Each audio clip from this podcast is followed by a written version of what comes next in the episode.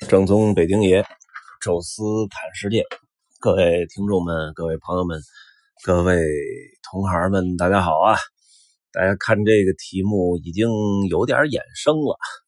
解读名画系列，我们又回来聊啊。之前呢，嗯，说了几幅啊，然后中间肯定会插播一些其他的，因为确实这个解读名画这个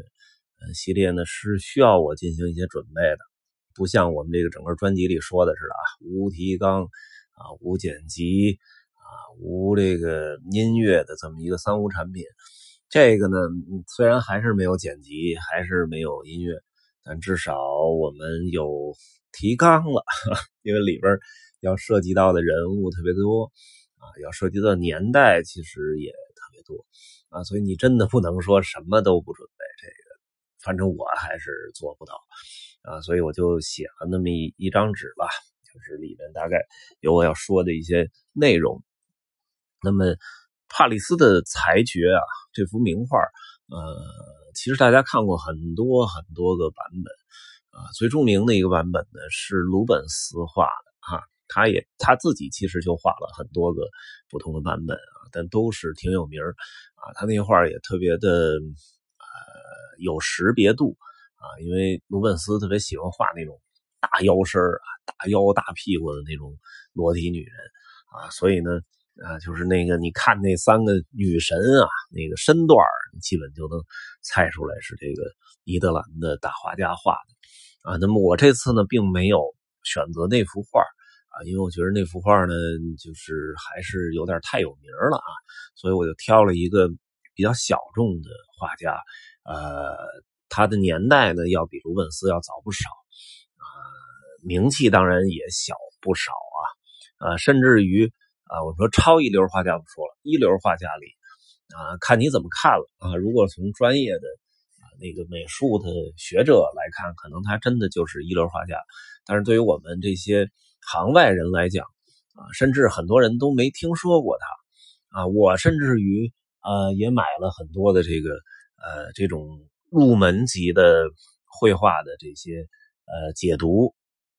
从这个蒋勋的呀，到什么顾爷的呀，啊，再到什么易公子的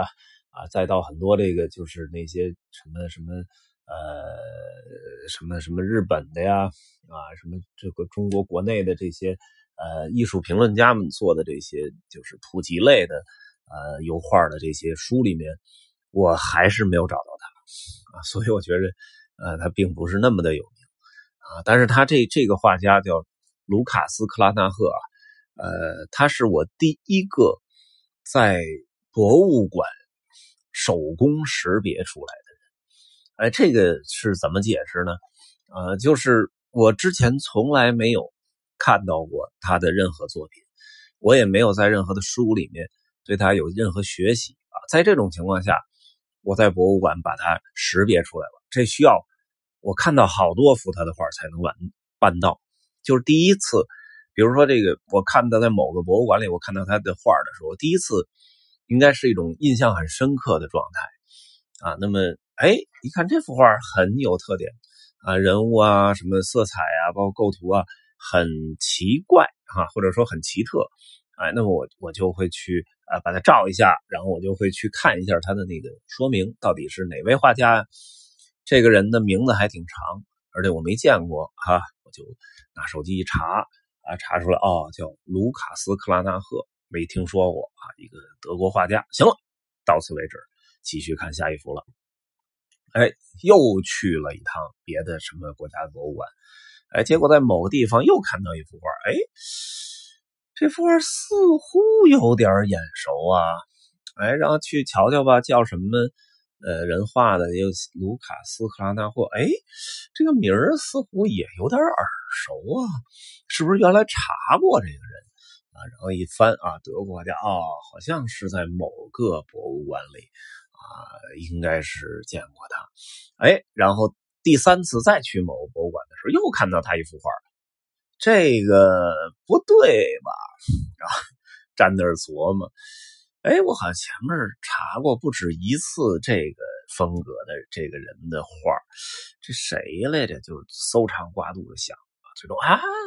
叫我记着特特长的名卢卡斯·克拉纳赫，去那边看一看那个说明，哎，真的是他，就那种惊喜啊，就我觉得真的就让我印象特别深刻。然后直到再后边，我又在好多的博物馆里看到过他的画啊，因为这个画家呢有一个自己的一个绘画工作室啊，所以他的接单量很大。据说他一生当中画了五千幅画啊，而这个保存到现在的。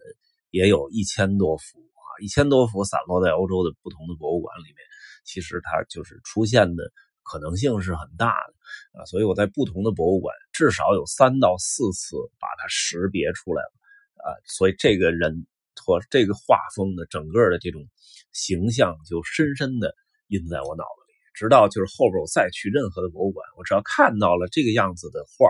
我就猜这应该是卢卡斯·克拉纳赫，然后我低头一看。就是他，当然啊，就是后来，呃，随着博物馆看的越来越多，就像卢卡斯·克拉纳赫这种完全没有经过美术书籍的学习，就生生在博物馆认出来的还有不少人啊。但但他们的 印象都没有这哥们儿多，因为这是第一个嘛，啊，所以我就正好想到他了，我觉得可以拿出来说一说。他的画风为什么会让我觉得很奇特啊？有这个要专门查一下这个画家的欲望呢，呃，其实就是他的画风特别神奇啊。有人说是构图，有人说是啊什么这个这个还原什么那个本能啊，有人说是什么嗜好血腥，我觉得都不准确啊。给我的第一个印象。我就用一个字来评价，这个字叫“妖”，就是妖怪的“妖”啊。这卢卡斯·帕拉纳赫画的人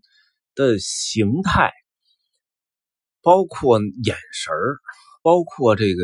男女的这个整个的面部表情、五官，让我想到的都是这个字“妖”。我觉得，如果在中国的话，他可以直接就把这些人物。稍微的改一些衣服和装扮，就直接可以变成《西游记》的配图啊！而且还是周星驰那版本啊，就是那个非常呃妖魔化的《西游记》的那那种状态下，他的这个人物非常的贴切，整个的气质都特别贴切。正因为妖，所以才出现了大量的那种像卡拉瓦乔那样的，就是很血腥的那种场面啊，比如他精画了很多的那种什么莎乐美啊。啊，什么有地德呀，这种就是女性，然后把男性的头颅割下来这种场景，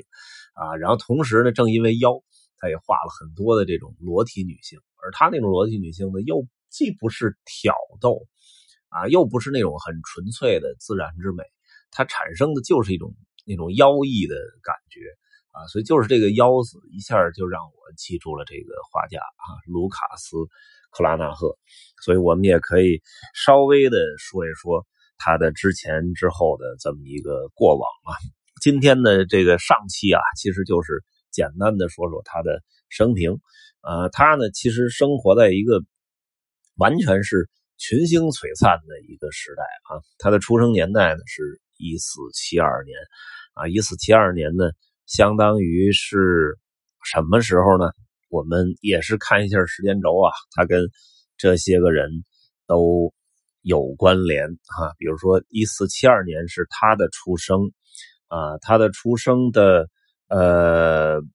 前三年啊，也就是一四六九年，就是达伽马 绕过好望角的达伽马出生了。呃，麦哲伦比他有小了八岁啊，一四八零年麦哲伦出生啊，那么。跟他差不多同岁的，比他大一岁的这个丢勒，一四七一年啊，这俩其实还是好朋友，还合作创作过一段时间啊。那所以他们俩的画风也在某一个时间点上还有一点相似啊。因为这个呃，在五十德国马克啊那么一个纸币啊，十德国马克那个纸币的时代，呃，就是欧元以前啊啊，他们说是一九六零。年那版的德国马克有一个青年肖像啊，那个青年肖像很长一段时间都被认为是丢勒的啊作品啊，直到就是近些年才有这个观点认为啊，就是比较权威的那种观点啊，找出了一堆证据，说这是卢卡斯克拉纳赫的画啊，所以就是说卢瓦斯克拉纳赫和丢勒在一起共事的时候啊，他们很很可能就像乔提香与乔治乔内啊，很可能就像是呃这个这个拉斐尔和呃米开朗基罗啊，就是存在一定的共事的重合时间段的时候，他们互相开始啊对对方的一些特点进行模仿。然后再融合到自己的画风里面，啊，所以，呃，这个这两个人互相的影响还是挺大的，啊，那包括呢比他小一岁的哥白尼，啊，这是天文学家，啊，比他小三岁的米开朗基罗，啊，这是大师啊，啊，文艺复兴三杰里的米开朗基罗、拉斐尔其实都比他小啊，拉斐尔比他小了呃十一岁啊，乔尔乔内比他小了五岁。然后还有呢，就是同样比他小了十一岁的，跟拉斐尔同年的马丁路德啊，马丁路德当然也，呃，也是这个跟他有过合作啊。马丁路德写过一些书啊，书中的插图啊是由卢卡斯克拉纳赫给画的啊，然后弄成版画啊，再来印刷。所以这两个人也有一个挺长时间的合作。当然后来这个卢卡斯克拉纳赫的画画风里面出现了很多那种偏向新教的。这个风格其实可能也是受到了马丁路德的影响啊，还有一个呢是比他小了十六岁的提香啊，那么这两个人呢还在曾经在奥格斯堡啊，就是小汉斯·赫尔拜因的故乡啊，提香跟呃卢卡斯·克拉纳赫还有过一次见面啊，据说提香也是从。卢卡拉斯呃，卢卡呃，卢卡斯克拉纳赫那里学到了很多的这种来自北方文艺复兴的各种画风和技巧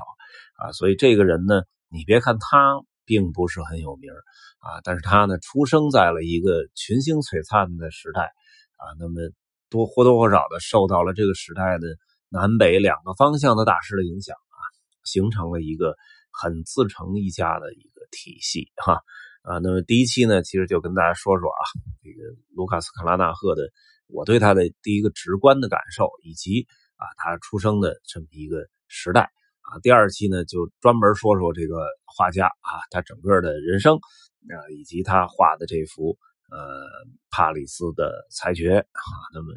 这这个解读名画的上半期啊，就跟大家聊到这儿哈，感谢各位收听，咱们下期再见。